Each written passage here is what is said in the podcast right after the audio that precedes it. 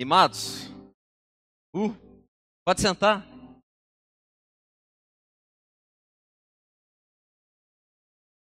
Que bênção estar aqui mais uma vez para compartilhar com vocês a palavra.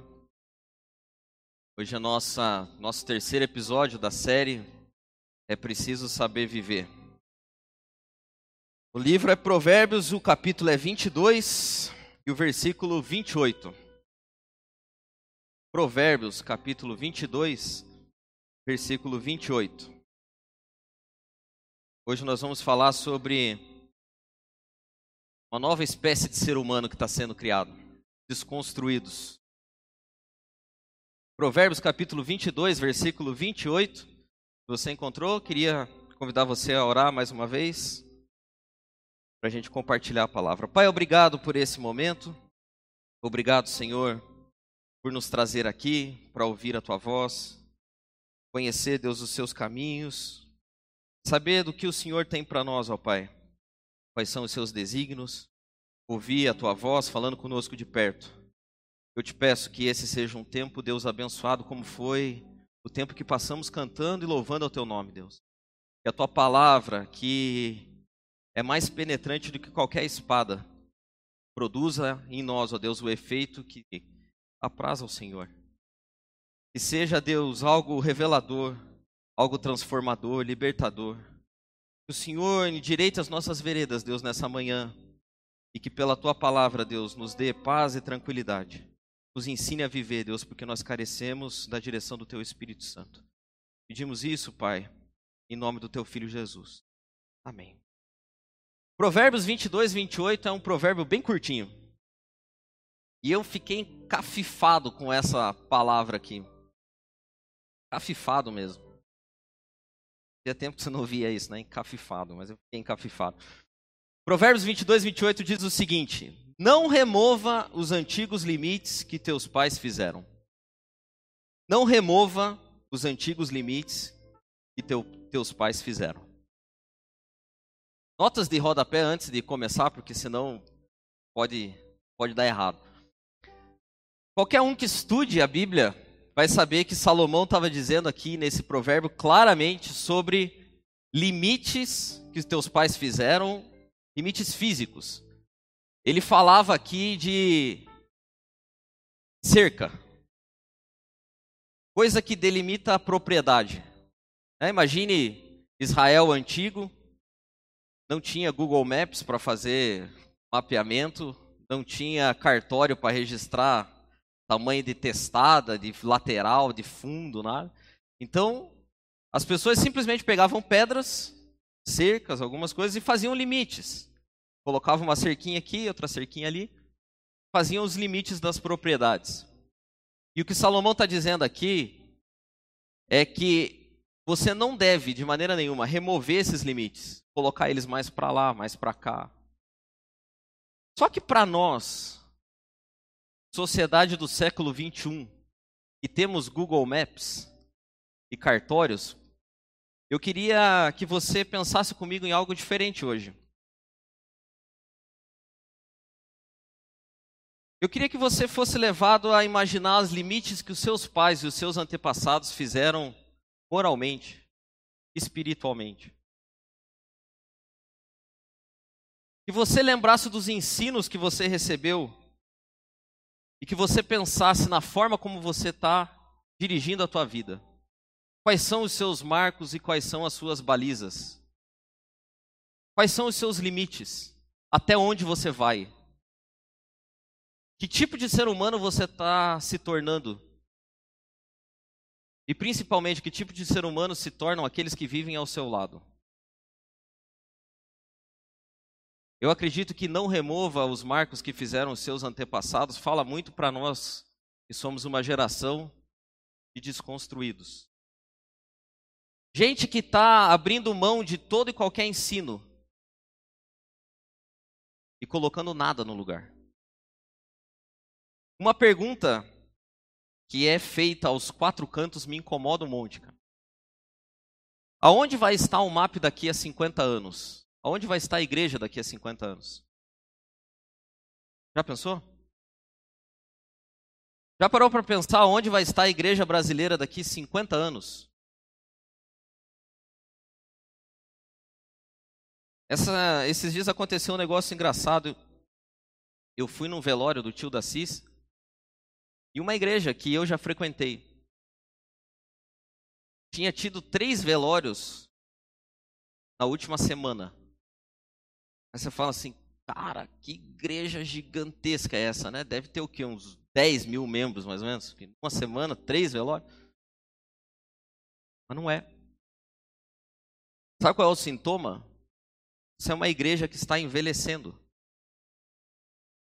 É uma igreja que daqui de 50 anos, talvez menos, vai deixar de existir. Porque a gente tem falhado em transmitir algo para a próxima geração. Nós estamos vivendo num país de desconstruídos. E você fala assim: ah, mas isso não tem chance de acontecer. Se você abrir a tua Bíblia no livro de Juízes, no capítulo 2, você vai descobrir exatamente que isso já aconteceu no passado, já aconteceu no passado recente e tem grande chance de acontecer com a gente num futuro breve. Juízes capítulo 2 conta a história do povo que saiu do Egito sobre a vara de Moisés, que depois foi conduzido por Josué, que viu de perto os milagres que foram realizados, o mar vermelho se abrindo, a coluna de fogo, o maná que descia do céu. E a Bíblia diz que essa geração permaneceu fiel ao Senhor.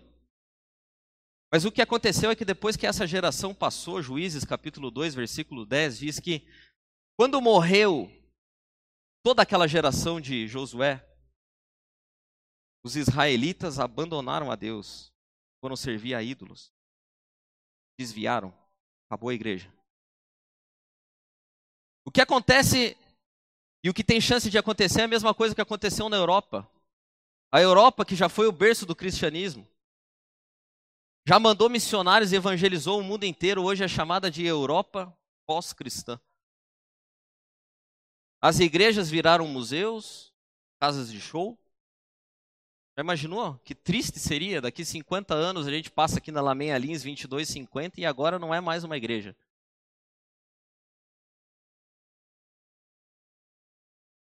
Terreiro de Umbanda, de repente.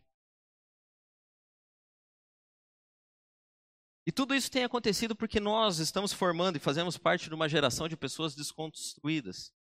Gente que duvida de tudo.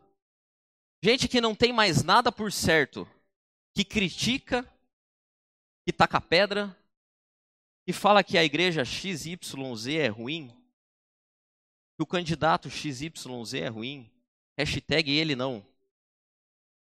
Né? Não é verdade? Eu, parênteses, eu morro de vontade, eu falei na célula essa semana lá dos jovens, eu morro de vontade, só que eu tenho um propósito firme na minha vida, que é não entrar em discussões de Facebook. Esse é um propósito que eu tenho comigo, assim, que eu carrego fundo no meu coração. Mas a vontade é enorme. Porque é engraçado, no meu Facebook tem gente assim que é do Bolsonaro e tem gente que é do Lula, entendeu? Tem gente que é do Ciro e tem gente que é do Cabo da Ciolo. Batata, cadê o Batata? Não tá hoje. Cabo da Ciolo, é o único que tem lá.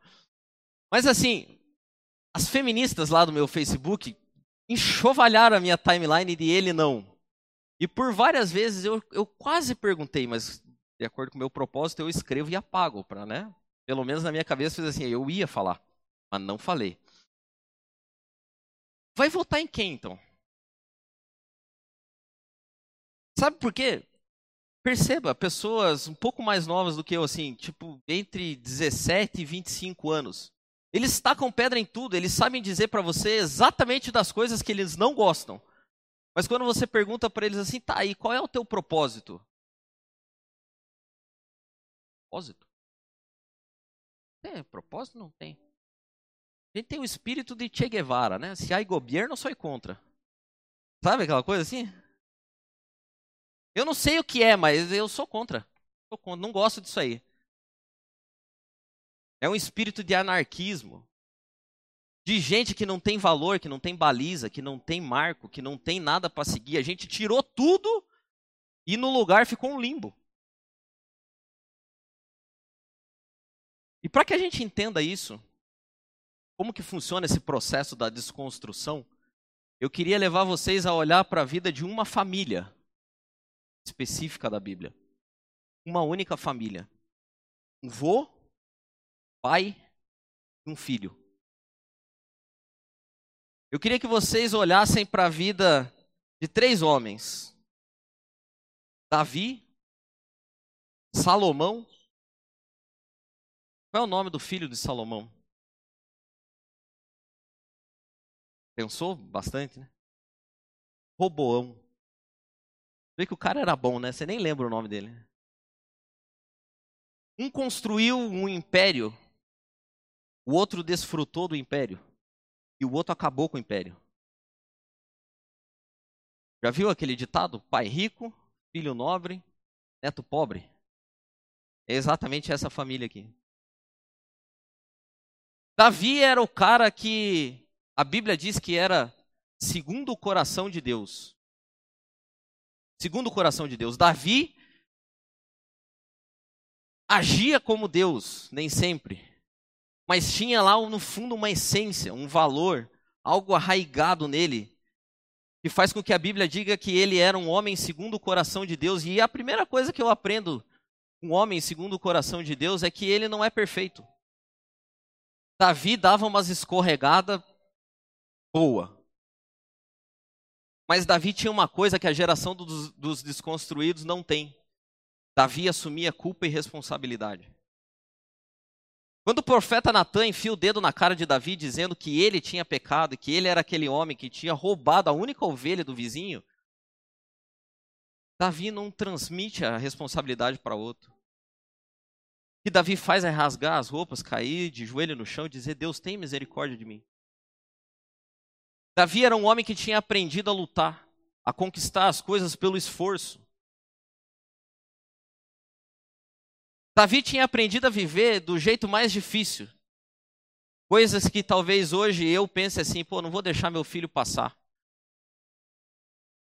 Davi não era assim. Davi tinha aprendido do pior jeito possível. Davi fazia parte das minorias, talvez. Porque quando o profeta Samuel foi ungir o rei, o pai dele nem considerou a possibilidade de ele ser alguma coisa. Que Davi devia ser daquele cara tipo assim, é, tem. Aí não vai dar nada, né? Talvez o pai de Davi falasse para os irmãos dele, falar, pô, ajude o Piá aí quando vocês crescerem e tal, quando vocês forem, ajude. Mas Davi aprendeu e Davi se tornou o homem segundo o coração de Deus. Davi era um exemplo de cristão. Davi era o compromisso em pessoa. Davi tinha limites, balizas, marcos estabelecidos, profundos no coração.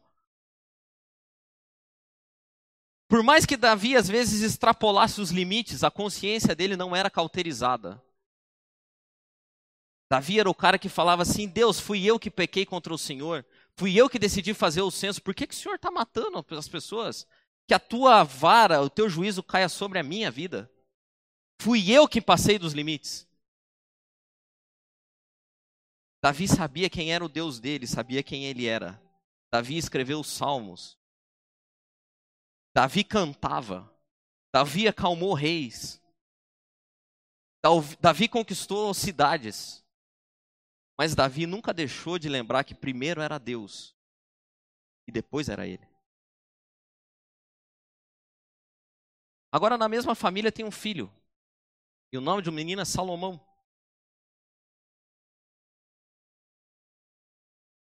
Salomão começou bem pra caramba. A Bíblia diz, em 1 Reis capítulo 3, versículo 3, logo no comecinho do reinado de Salomão, a Bíblia relata que Salomão amava o Senhor, pois andava de acordo com os decretos do seu pai Davi. Salomão amava o Senhor, pois andava de acordo com os decretos do seu pai Davi. Ele começa bem. A Bíblia também diz que logo depois disso aqui, se você continuar lendo ali um pouquinho para baixo, Salomão dorme e um anjo aparece para ele em sonho, perguntando o que, que ele queria. E ele decide pedir sabedoria. Começou bem. Só que Salomão não tinha as experiências do pai dele. Salomão tinha herdado um reino sem muito esforço. O reino já estava grande. E Salomão era o nobre. E Salomão decide rejeitar um tripé que servia de segurança para todos os reis que governaram sobre Israel. Quando o povo sai do Egito, Deus fala para eles: vocês vão possuir a terra e daqui a um pouco vocês vão começar a olhar na volta e vão perceber que as outras civilizações têm reis e vocês vão querer os reis para vocês também. E eu vou dar, mesmo contra gosto, mas vou dar. Agora eu vou deixar um manual e um tripé que serve para proteger toda pessoa que assumir como rei de Israel. É fantástico isso aqui. Perceba o primeiro deslize de Salomão. Deuteronômio capítulo 17, versículo 16, diz o seguinte: Ele, porém, não deverá, ele é o rei. Ele, porém, não deverá multiplicar muitos cavalos para si, nem fará que o povo retorne ao Egito para aumentar a sua cavalaria, pois o Senhor ordenou: jamais voltareis por esse caminho. Que o rei não tome para si muitas mulheres, para que o seu coração não se desvie da sabedoria, e que não arrecade excessivamente prata e ouro para si. Salomão pegou o tripé e passou na serra. Né? Não, arreca... não junte muito cavalo significa não, não faça um exército tão poderoso. O exército de Israel nunca foi tão poderoso quanto com Salomão. Não junte para si muitas mulheres. Não sei por que, que ele diz isso, mas é o profeta bíblico que diz que mulher acaba com sabedoria. Sabe Deus o porquê foi que ele escreveu, mas está aqui. Né? Deuteronômio capítulo 17, versículo 17. Que o rei não tome para si muitas mulheres, para que o seu coração não se desvie da sabedoria. Palavra do Senhor. Ao meio da revista e corrigida. Está escrito. O que foi que Salomão fez? É, sabedoria eu tenho muito, uma mulher também tenho muito. Como a sabedoria era grande, ele precisava de muita mulher para acabar com a sabedoria. Ele foi logo para mil. Mil mulheres. E deve ter sido uma conta, mil, ninguém conta que o cara tem mil mulheres, né? 700 no oficial e 300 no, no por fora. Mas é, 700 no oficial e 300 por fora. Alguém deve ter sido perguntar quantas mulheres tem Salomão? Tem umas mil, cara. Era tanta assim que. Não junte para si muito ouro e muita prata. O que foi que Salomão fez? Meu amigo do céu. Parece um amigo meu, parênteses, de novo. Essa semana eu vi no cabeleireiro cortando o cabelo com uma tesoura banhada a ouro. Falei, meu Deus. O cara, o cara tinha ouro assim até na tesoura, cara. Era fabuloso. Era espetacular o que Salomão construiu. Mas lembra que a gente está fazendo a história de uma família? O pai tinha lutado com unhas e dentes, tinha tido experiências, tinha vivido com Deus, tinha visto Deus de perto, tinha contrariado a lógica ao ser ungido rei. Deixa um reino soberano e poderoso para um filho que desfruta, mas rejeita tudo aquilo que Deus tinha dito. E ao morrer Salomão, entra o terceiro personagem da família, Roboão. Mas antes de nós irmos para Roboão, perceba o que aconteceu com Salomão. Salomão foi ficando velho. E aquele reino que tinha sido construído por Davi, que tinha por único Deus, o Deus de Israel, foi dando espaço, foi perdendo referência, foi alargando as fronteiras. Foi tendo influência de gente estranha, foi desconstruindo. Ah, mas esse negócio aí nós temos que dar liberdade. Tem que ter todo tipo de Deus. Ô Salomão, nós não podemos ficar só com o Deus do teu pai, nós temos que pegar outros deuses. Tem uns do Egito legal, bem, bem, né, estiloso assim. Vamos pegar uns também. Vamos fazer um templinho para eles aqui. O teu vai continuar sendo o maior. O templo do Deus de Israel continua sendo o grandão, mas vamos fazer um templinho aqui para esse outro. Vamos colocar uma ideologiazinha. Vamos desconstruir um pouquinho aqui só. Vamos pregar a paz. Mas uma paz que não tem custo. Uma paz que não é construída. Vamos eleger um candidato, gente boinha. O Salomão seja um rei mais, mais flexível. E o que a Bíblia vai dizer em 1 Reis capítulo 11 é o final trágico de algo que começou bem. Lembra que Salomão começou bem? 1 Reis capítulo 11, versículo 4 diz o seguinte: À medida que Salomão foi envelhecendo, suas mulheres o induziram a voltar-se para outros deuses, e o seu coração já não era totalmente dedicado ao seu pai, ao, ao seu Deus, como fora o coração do seu pai Davi. Davi era convicto, tinha limites, marcos estabelecidos. Salomão era mais ou menos.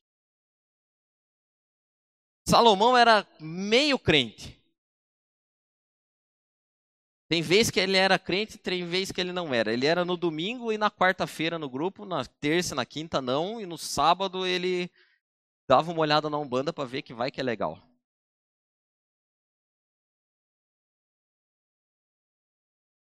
E esse cara teve um filho.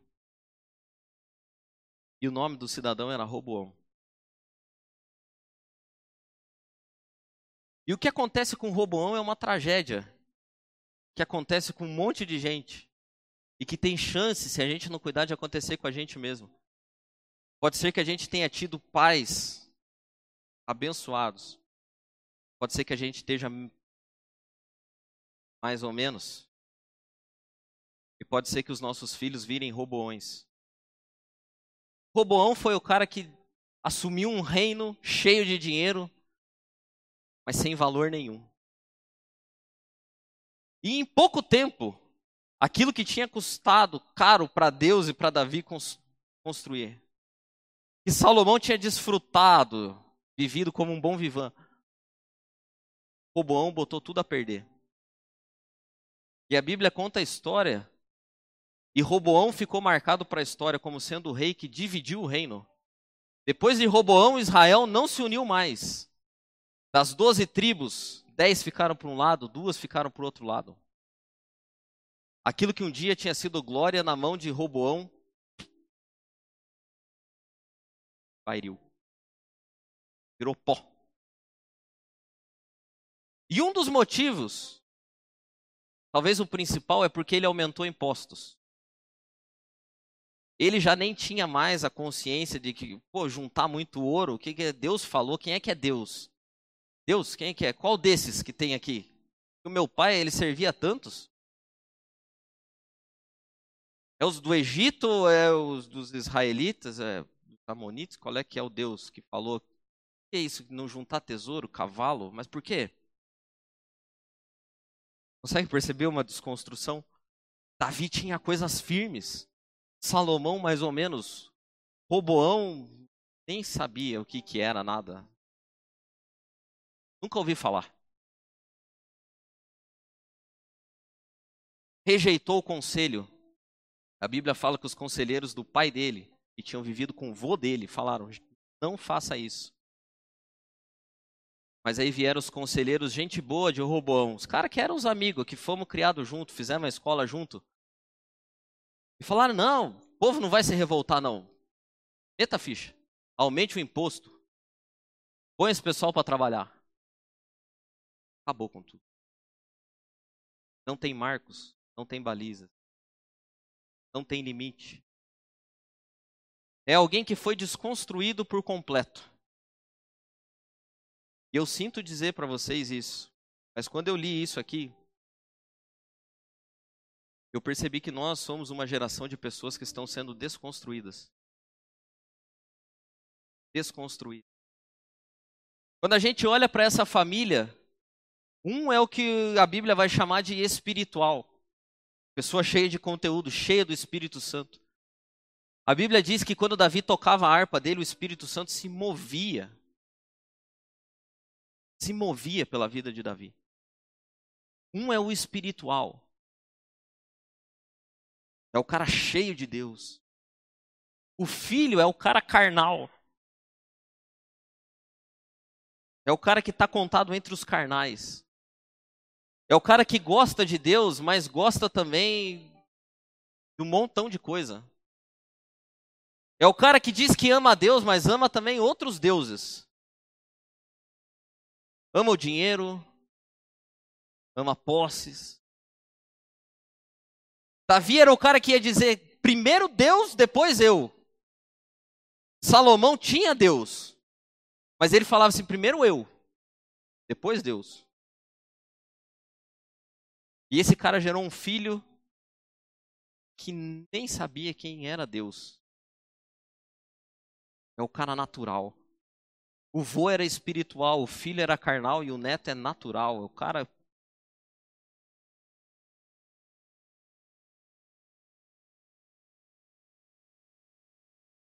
Um tinha as balizas, tinha os marcos, tinha os ensinamentos, tinha os valores. O outro mais ou menos. E o outro nem sabia o que era isso. E eu proponho duas coisas do porquê que a gente está virando seres desconstruídos. A primeira delas é porque eu e você, nós não respeitamos os processos de Deus. Nós somos a geração do selfie. Gente que aponta celular para a cara e tira foto e manda para outras pessoas e se marca com hashtags e mobiliza a rede social, mas que no fundo está vazio. E eu quero que você lembre de uma coisa. Eu não sou velho, eu sou bem novo. Praticamente um adolescente. Lembre-se do seguinte. Quando eu, quando eu estava no início da adolescência, que agora eu passei um pouquinho para o final, mas quando eu estava no início da adolescência, a pessoa que queria tirar uma foto, se você for mexer no guarda-roupa lá da minha mãe, você vai achar um monte de foto. A pessoa que queria tirar uma foto, ela não, ela era difícil, porque ela tinha que comprar um filme e escolher entre preto e branco e colorido. Começa por aí. Tinha a opção. Dá para você pôr um filtro. Né? É, ou é preto e branco ou é colorido. Aí tinha 12 poses, 24 poses, 36 poses, 48 poses. E aí você comprava um filme de 48 poses brancas, você fala, meu Deus do céu, né? Vou ter que tirar 48 fotos preto e branco. Pensou? Se você for lá na casa da minha mãe, você vai ver uma foto minha lindo, maravilhoso. Sim, fofinho. Com cinco anos de idade. Num papelzinho quadradinho desse tamanho, que ela escreveu atrás, falou assim, é, para a mãe dela, no caso, né? Vovó, esse é o seu lindo netinho Francisco com cinco anos. Fofo, né? Antigamente, para você mandar para alguém uma foto, você tinha que comprar o filme, você tinha que revelar, você tinha que escrever. Se a pessoa estivesse fora, você tinha que pôr no correio, torcer para chegar, botar lá a foto tal. Hoje nós somos a geração do propósito. Provavelmente alguém deve ter tirado alguma foto minha para colocar alguma zoeira no WhatsApp e já está vendo já. Todo mundo já está vendo. E por que, que eu estou falando isso? para que você entenda como que funcionam os processos de Deus na tua vida, na minha vida. Os nossos pais, os nossos antepassados não tinham celular para tirar selfie, não marcavam hashtags. Mas eles faziam a mesma coisa que aqueles caras que revelavam o filme faziam, entravam em quartinhos escuros. Para você revelar uma foto antes, você tinha que entrar num quarto escuro, fechar lá, deixar. Não podia entrar a luz, não queimava o filme. E ali você ficava por horas, e aquilo parece, parece um milagre, né? Porque você pega um filme, coloca no, na aguinha. Tinha que esperar, tinha que ter paciência. A geração dos desconstruídos não tem paciência. Não sabe esperar. Davi foi ungido rei. Davi foi ungido rei no primeiro livro de Samuel, no capítulo 16, no versículo 13. A Bíblia diz: Então Samuel tocou, tomou o chifre de azeite e ungiu no meio dos seus irmãos. E desde aquele dia em diante, o Espírito do Senhor se apoderou de Davi. Então Samuel se levantou e voltou para Ramã. Davi foi feito rei, mas ele não reinou enquanto Deus não estabeleceu o processo na vida dele. Se você ler 2 Samuel, capítulo 5, versículo 3, você vai perceber o seguinte texto: Então todas as autoridades de Israel foram ao encontro do rei Davi em Hebron. E ele fez um acordo com eles em Hebron perante o Senhor. E eles ungiram Davi, rei de Israel. Mas não era lá que tinha sido? A Bíblia tem algumas coincidências maravilhosas, cara. Sabe qual é a distância entre 1 Samuel capítulo 16 e 2 Samuel capítulo 5? 20 capítulos. Sabe quantos anos Davi tinha em 1 Samuel capítulo 16? 17. Sabe quantos anos Davi tinha em 2 Samuel capítulo 5? 37. Passam-se 20 capítulos e 20 anos. E o que a gente vê em 20 capítulos e 20 anos, depois faça esse exercício, leia de um até o outro, o que a gente vai ver é Deus trabalhando na vida de um homem para aperfeiçoar, para fazer dele alguém diferente, para ensinar ele a ter misericórdia, para ensinar ele a ter bondade, para ensinar ele arrependimento, para ensinar ele através de dificuldades. O que Deus estava fazendo era levar Davi para um quartinho escuro e ensinar ele a revelar foto de filme.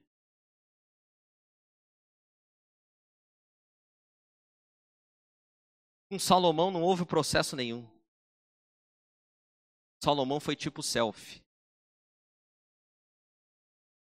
1 Reis, capítulo 1, versículo 39, diz o seguinte: O sacerdote Zadoqueu pegou na tenda o chifre com óleo e ungiu Salomão.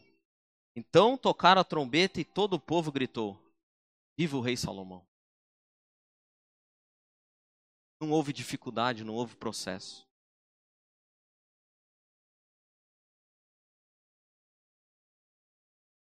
A gente tem vivido tempos,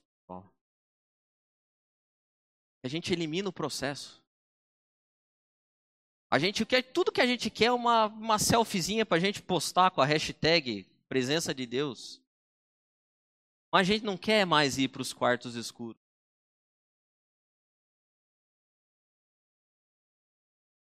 A gente virou, o segundo ponto é que a gente virou a geração que terceiriza as experiências.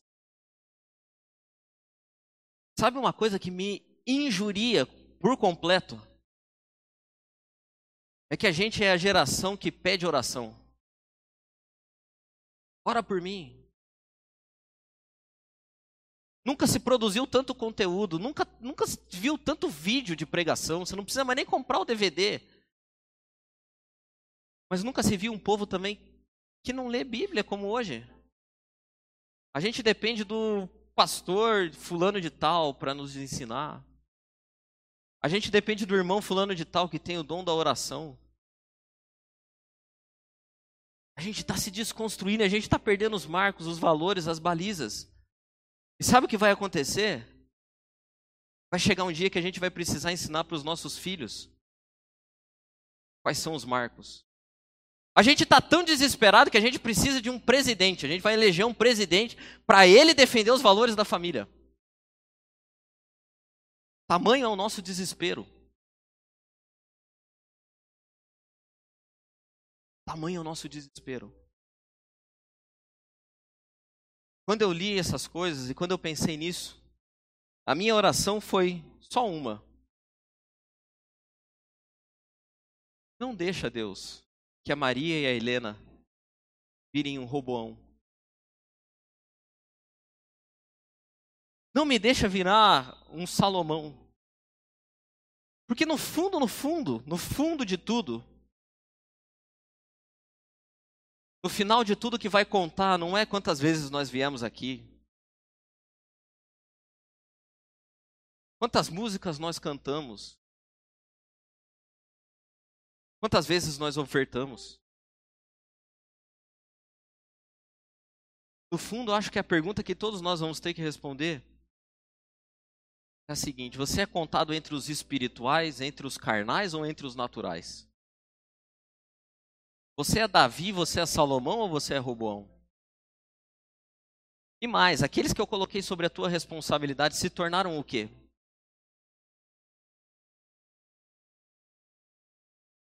Que foi que você fez com aqueles que eu coloquei sobre a tua responsabilidade? E eu confesso para vocês que quando eu pensei nessas coisas, me deu um temor. Me deu um temor porque nós estamos diante de uma geração que não ouve com o ouvido, eles ouvem com os olhos. E ontem, enquanto eu estava preparando isso aqui, determinado momento eu. A angústia foi tão grande, eu não esqueço. A Maria entrou na sala onde eu estava preparando isso e ela falou: O que, que você está fazendo, pai? E a minha resposta para ela foi: Eu estou ouvindo Deus falar comigo. Eu quero criar filhos que vejam Deus falando comigo. E quando eles chegarem na idade de discernir, eu quero que Deus fale com eles.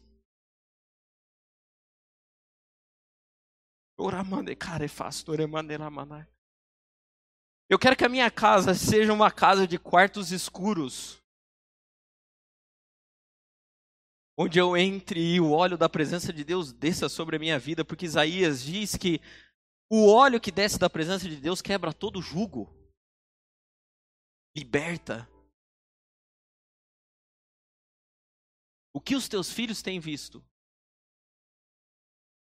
Seus filhos vão virar robô. Eu tenho um temor tão profundo no meu coração. Porque a Bíblia diz que em Isaías capítulo 26 diz que aquela geração toda engravidou, teve dor de parto, mas quando chegou a hora de dar a luz, deu a luz ao vento. E não trouxe salvação à terra.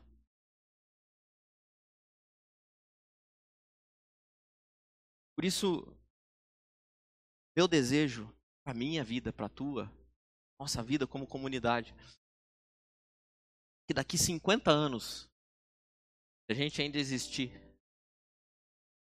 quando a gente entrar por ali, esteja aqui os nossos filhos. Eles estejam aqui pregando o evangelho verdadeiro, dizendo que só Jesus salva e que vale a pena viver uma vida igual a do meu pai. Que os marcos e as balizas ainda estejam exatamente no mesmo lugar, produzindo o mesmo efeito, ensinando que vale a pena ser reto, Vale a pena viver uma vida de oração. Que os quartos escuros ainda existam. Que a gente não, não deixe para o mundo vento. Bando de gente desconstruída que não sabe nada a respeito de Deus.